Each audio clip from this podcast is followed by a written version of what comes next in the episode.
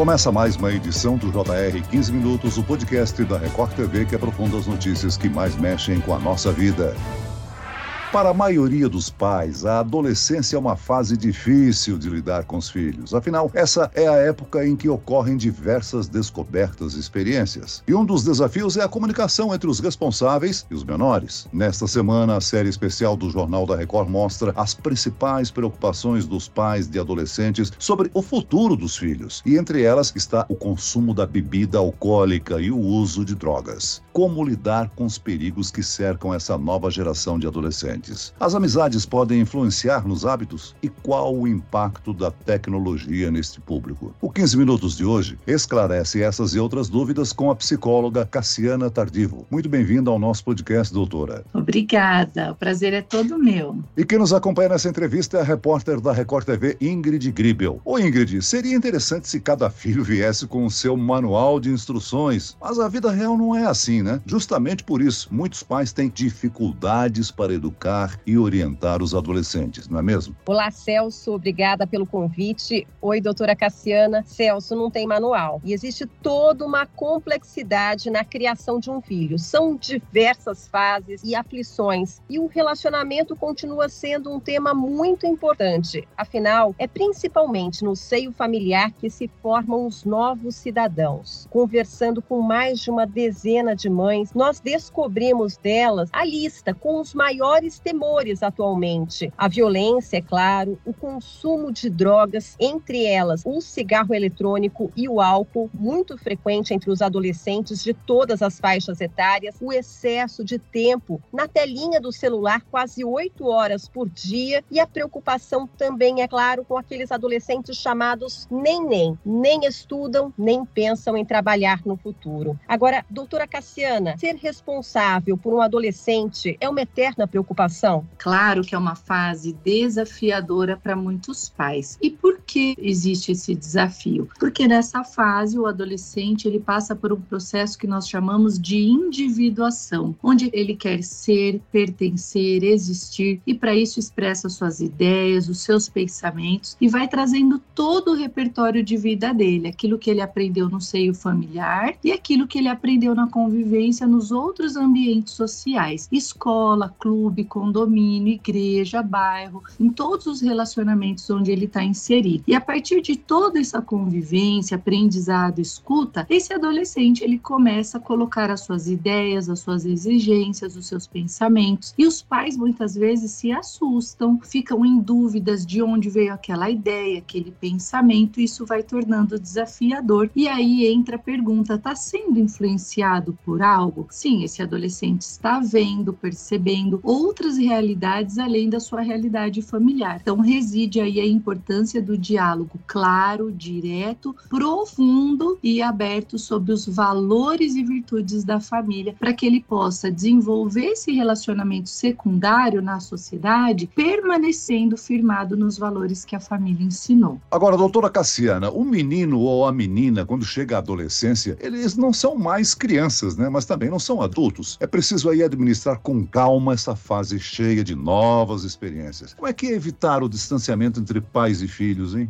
Então, eles estão nesse processo de individuação, buscando novos interesses, novos desejos, novas curiosidades. A gente vai evitar o distanciamento andando com eles nesse processo, também se interessando por coisas que eles vão buscando e trazendo, procurando ouvi-los e mais importante, tentar entender o que despertou o desejo no meu filho por aquele assunto, por aquela temática, por aquela questão e ouvindo de uma maneira ativa os nossos filhos, compreendendo o coração deles e o que eles pensam a respeito desses novos desejos e desses novos interesses, a gente se mantém mais próximo. E estando mais próximo, é também possível orientá-los melhor e com mais assertividade. Agora, se os pais, todas as vezes que os filhos trazem esses novos interesses, essas curiosidades, essas vivências para o lar, e os pais se assustam e já pontuam criticando ou invalidando, aumenta o distanciamento. Doutora, os filhos crescem, fazem amizades e um mundo diferente aparece. Um mundo que deixa o coração de todos os responsáveis um pouco mais apertado. Os amigos que escolhemos acabam por influenciar as nossas opções, o que pensamos e o que fazemos. E na prática, o que os pais podem fazer diante daquelas amizades que preocupam? As amizades, elas vão influenciar, porque todos nós influenciamos pessoas e somos influenciados por elas. Nós somos seres sociais, isso está lá na nossa essência, né? Nós gostamos de pessoas, nós nos socializamos. Então, isso vai ocorrer com os nossos filhos e nós precisamos, então, ensiná-los algo muito precioso que eu ensino os pais, é a discernir. Ensine os seus filhos a discernirem pessoas, situações e comportamentos. A família é o eixo de socialização primário. Você ensinou os seus filhos a pensarem antes de agir, a serem responsáveis com as decisões que tomam, a serem gentis, amorosos, cuidadosos, justos. Então você trabalha esse ensino por virtudes e vai ensinando os filhos a perceberem essas virtudes nas pessoas com as quais eles convivem. Ensine os seus filhos a discernirem essas virtudes por meio do comportamento do colega. O colega ele é sempre agressivo, violento, sarcástico, irônico. Isso é e tem relação com aquilo que nós aprendemos e ensinamos dentro do lar? Essa pessoa tem valores semelhantes aos seus? A gente vai ensinando eles que existem pessoas que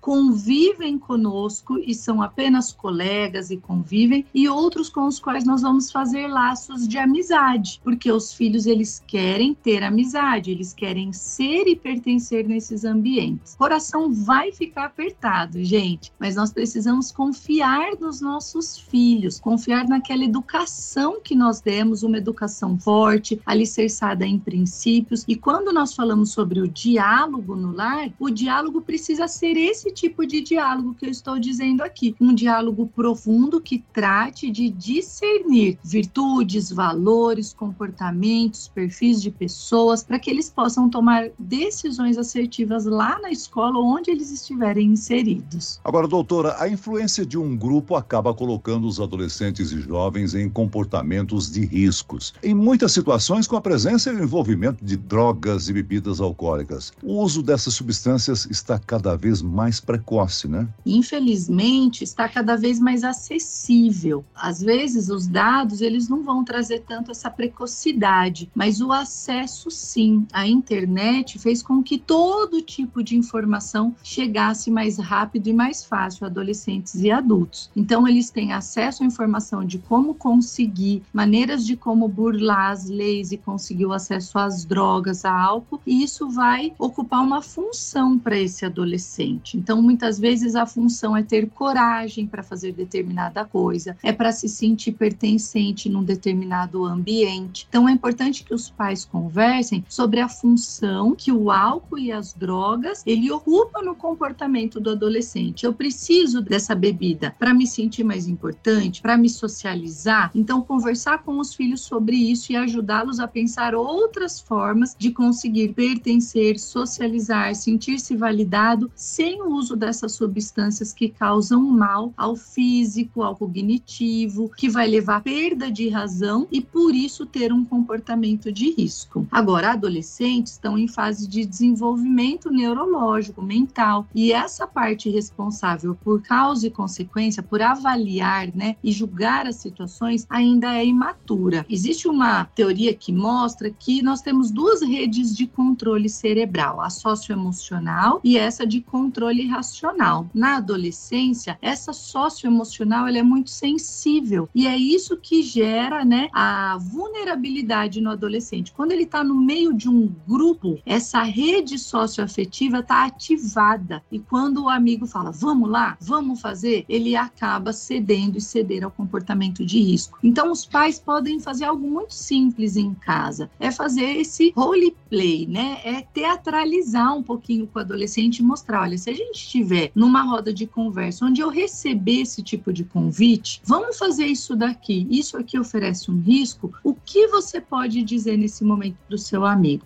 Além dos inúmeros gastos gerados com o uso de drogas, ainda existem muitas vidas que são perdidas. Na tarefa da prevenção da família e escola, precisam andar de mãos dadas, estimulando hábitos saudáveis e proporcionando conhecimento sobre os efeitos nocivos dessas substâncias, né? Eu conversei com alguns adolescentes, parte desses adolescentes contou que as drogas foram oferecidas inicialmente no ambiente escolar, ou na porta da escola, ou às vezes até mesmo dentro da sala de aula. Acontece bastante com o cigarro eletrônico. E aí, qual a responsabilidade também dos educadores? Na tarefa de educar crianças e adolescentes, educadores, profissionais que atuam na infância, pais, todos precisam estar envolvidos e gerar né, soluções para todos os ambientes a fim de protegermos a infância e adolescência. Então, o que eu vejo muitas vezes são ações que visam a conscientização dos adolescentes. Então, eles vão sendo conscientizados sobre o perigo, sobre o quanto aquela substância nociva aí faz mal, mas nós precisamos ir além, nós precisamos trabalhar com os adolescentes a função que essa curiosidade, né, o matar a curiosidade, o experimentar, exerce para ele emocionalmente, psicologicamente. Então, orientar o adolescente sobre essa curiosidade nociva. Olha, você vai ter curiosidade, mas você não vai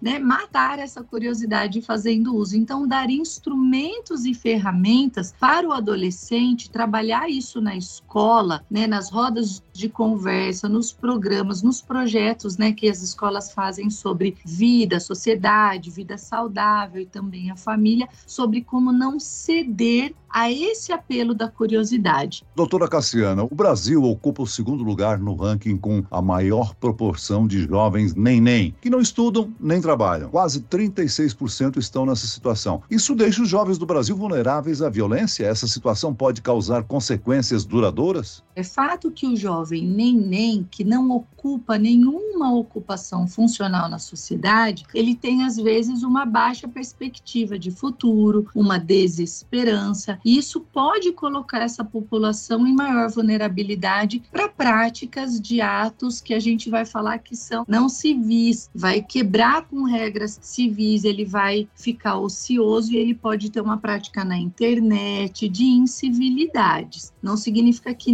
necessariamente o neném ele está sujeito a isso, mas é um indicador e é um fator presente nesses jovens. Nós precisamos trabalhar com o fortalecimento dos dons e talentos desses jovens. A escola ela tem uma função social, o desenvolvimento dos dons, dos talentos, ela tem uma função social. Cada um de nós que faz algo na sociedade, no nosso trabalho e no nosso labor, é colocar em prática os nossos dons e talentos. Então a gente precisa fortalecer essa mensagem com os jovens, que eles têm dons, eles têm talentos, eles têm habilidades e esses dons vão ser fortalecidos, desenvolvidos, aprimorados, tanto para satisfação pessoal e realização pessoal, como para serviço da sociedade valor de uma sociedade mais justa, mais generosa de uns para com os outros. Doutora Cassiana, agora um outro assunto bem delicado que envolve menores, a gravidez na adolescência. E essa é uma das maiores preocupações dos responsáveis. O Brasil é um dos países com maior incidência de gestantes nessa fase. São 400 mil casos por ano. A gravidez precoce traz riscos para a mãe e para o filho. E como preveni-la? Esse é um indicador no qual nós estamos lutando há muitos anos. A inserção, inclusive, do assunto na Base Nacional Comum comum curricular, nos programas educativos que visavam a prevenção disso e diminuição dessas taxas, a gente percebe que tem fracassado ao longo dos anos, porque na contramão de um movimento que visa a conscientização e a prevenção, infelizmente há no Brasil um movimento de adultização e sexualização precoce da infância e da adolescência. Então acho que a prevenção ela precisa morar também em ações que vão combater combater a sexualização e a adultização precoce. E isso vai atravessar a indústria do entretenimento, da moda, da cultura, da música, porque isso também